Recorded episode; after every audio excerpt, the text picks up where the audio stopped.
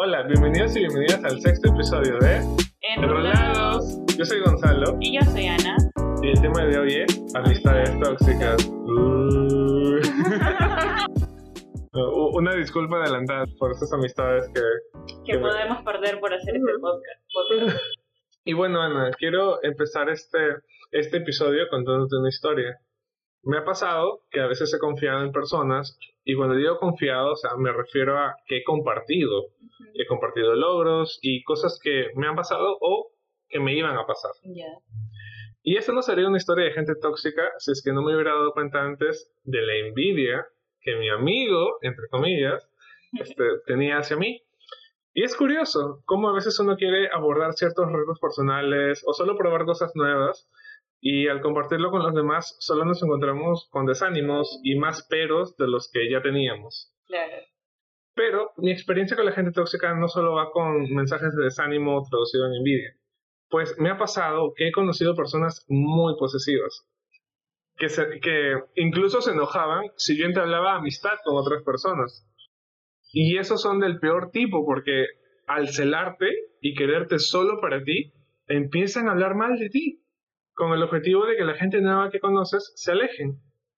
Te privan de los demás y por ello más adelante te ves perjudicado. ¿Qué es para ti una persona tóxica? ¿O qué hace que una persona sea tóxica? Bueno, primero hay que aclarar que tóxica no es un término psicológico, es un término coloquial. Obvio. ¿no? Y me parece que hace referencia a aquellas personas que poseen poca tolerancia o tienen un grado muy alto de narcisismo y ego inflado. Ególatras. Sí. Son los que siempre están inconformes con algo en su vida y tienen una alta necesidad de control, ya sea para ocultar inseguridades o defectos. Para ti, ¿cómo es una persona tóxica? Para mí una persona tóxica es alguien que no se, que no está feliz con su vida y de alguna manera sabotea la vida de las demás personas. De hecho, si tú buscas en internet el concepto de amistad, lo que te sale es relación de afecto, simpatía y confianza que se establecen entre personas que no son familia. Ahora, uno se pone a pensar, ¿no? Yo tengo esto con las personas a mi alrededor. Afecto, Simpatía, y confianza. sí, es como la base para una verdadera amistad. Eso es cierto, no todos son amigos, pero al mismo tiempo no todos saben ser amigos. O sea, podemos ser simpáticos y amables con muchas personas y podemos eh, de esas personas tenerle afecto a, a- a algunas pocas, pero creo que en el tema de confianza es como que hablar palabras mayores. Es un punto de llegar a, sí, ya llegar a tener, ya llegar a confiar en alguien. Claro, es, es sentirnos vulnerables con ellos, abrirnos realmente a nuestras debilidades. Y eso es algo que Compartir. proyectos a futuro, compartir cosas del pasado y cuando eres vulnerable, y esa palabra me gusta, es una de las que aplico bastante en mi vida, eh, cuando eres vulnerable estás permitiendo al otro, estás permitiendo que el otro te vea en tu debilidad y le estás dando la oportunidad de lastimarte.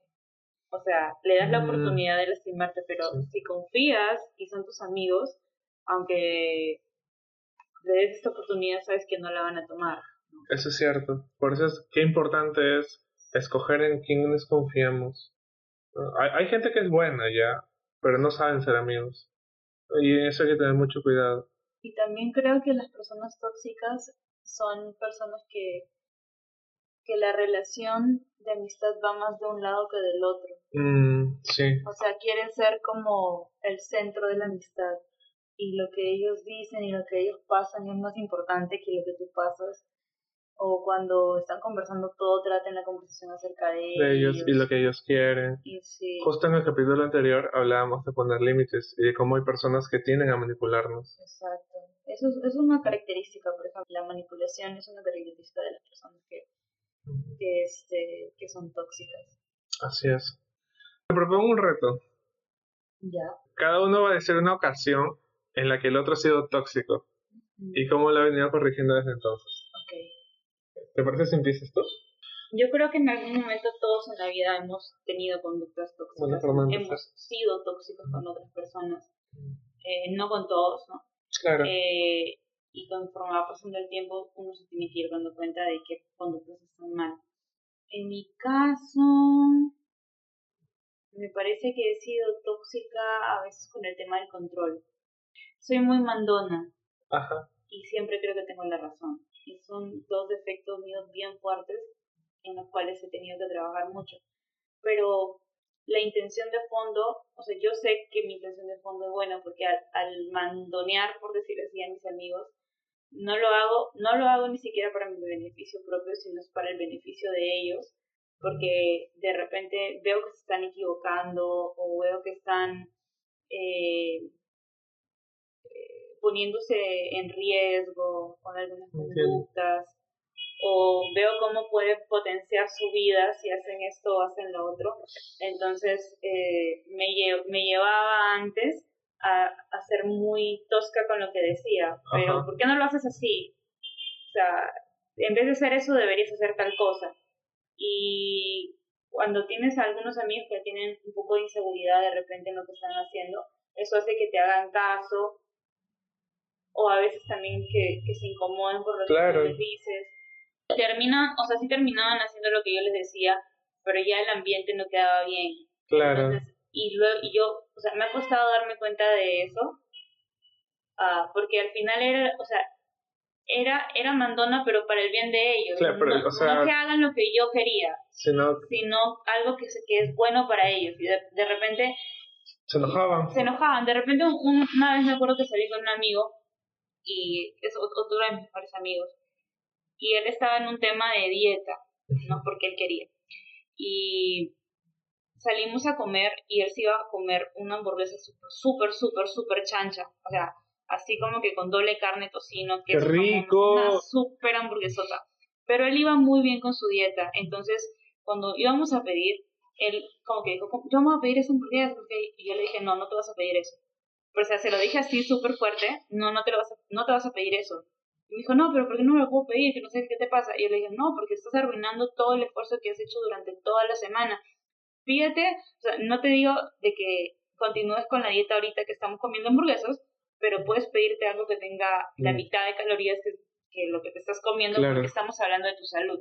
Claro. Entonces, eh, a veces sí se me salen ese tipo de conductas, de muy bossy, muy Entiendo. pero al final yo sé que el objetivo es bueno, solamente que tengo que tener mejor control de cómo decir las cosas y no y no ser mandona, no ser este no tener esa necesidad de, con, de controlar, Claro. sino simplemente dar una sugerencia y ver que la otra persona haga lo que cree que es mejor, Eso es, claro. aunque yo no esté de acuerdo. Y ahora tú cuéntame una, una de tus historias. Bueno, yo suelo ser bastante individualista. O sea, a mí me gusta hacer las cosas por mi cuenta. Muchas veces siento que las demás personas no van a hacer, no van a hacerlo con la calidad que yo podría hacerlo. Mm, Entonces suelo hacerlo como que yo. Y lo hago sutil, ¿no? Es como que yo lo hago, yo lo hago. Y luego, me- o sea, a veces me cargo, pero a veces también le quito la oportunidad a las otras personas de aprender. de crecer. Exacto. ¿no? Y, y luego cuando quiero confiar en ellos o apoyarme en ellos para algo, no me siento en confianza, porque ellos nunca han tenido la oportunidad de hacerlo conmigo, porque yo no se les he brindado. Entonces, ahora lo que hago es dejar dejar equivocarme, por así decirlo, o sea, si, lo, si confiar, si van a hacer algo, que lo hacen y ya. De Bastante. Sí, de ciertas cosas, de quiero que las cosas sean con ciertos estándares. Exacto. Por eso Enrolado se demora un montón en salir cada vez. Sí, pero cada vez Porque los mejor. dos somos bien ah, con necesidad de control, cada uno en su punto. Y bueno, así es como he podido mejorar este los aspectos tóxicos, entre comillas, Ajá. que he tenido. Bueno, eh, nuestro ejemplo le puede servir a todos los que nos están escuchando para saber que todos en algún momento hemos tenido conductas tóxicas y que el hecho de tener conductas tóxicas no quiere decir que no podamos mejorar. El, el hecho de ser conscientes de nuestras conductas y de poder tener la oportunidad de corregirnos y aparte de eso, eh, entender que también tenemos amigos con esas conductas y que que no porque tengamos algunos amigos que tengan conductas tóxicas lo vamos a eliminar de nuestra vida, sino que también podemos darle la oportunidad de crecer, haciéndoles conscientes de sus conductas que eh, de repente están, están afectándonos, ¿no? Ya si las personas no quieren trabajar en estas conductas, pues tenemos que dar pasos a un costado. Pero es importante darles la oportunidad a las personas para crecer. Buen punto. Esto ha sido todo por el día de hoy. Si tienen alguna conducta tóxica que deseen compartir en redes sociales, estamos gustosos de escucharlos. O si tienen algún consejo o recomendación, escríbanos para poder ayudarlos en ese problema. Exacto. Y, y bueno, muchas gracias por escucharnos. Esto ha sido todo por hoy. Y esto fue, Enrolados.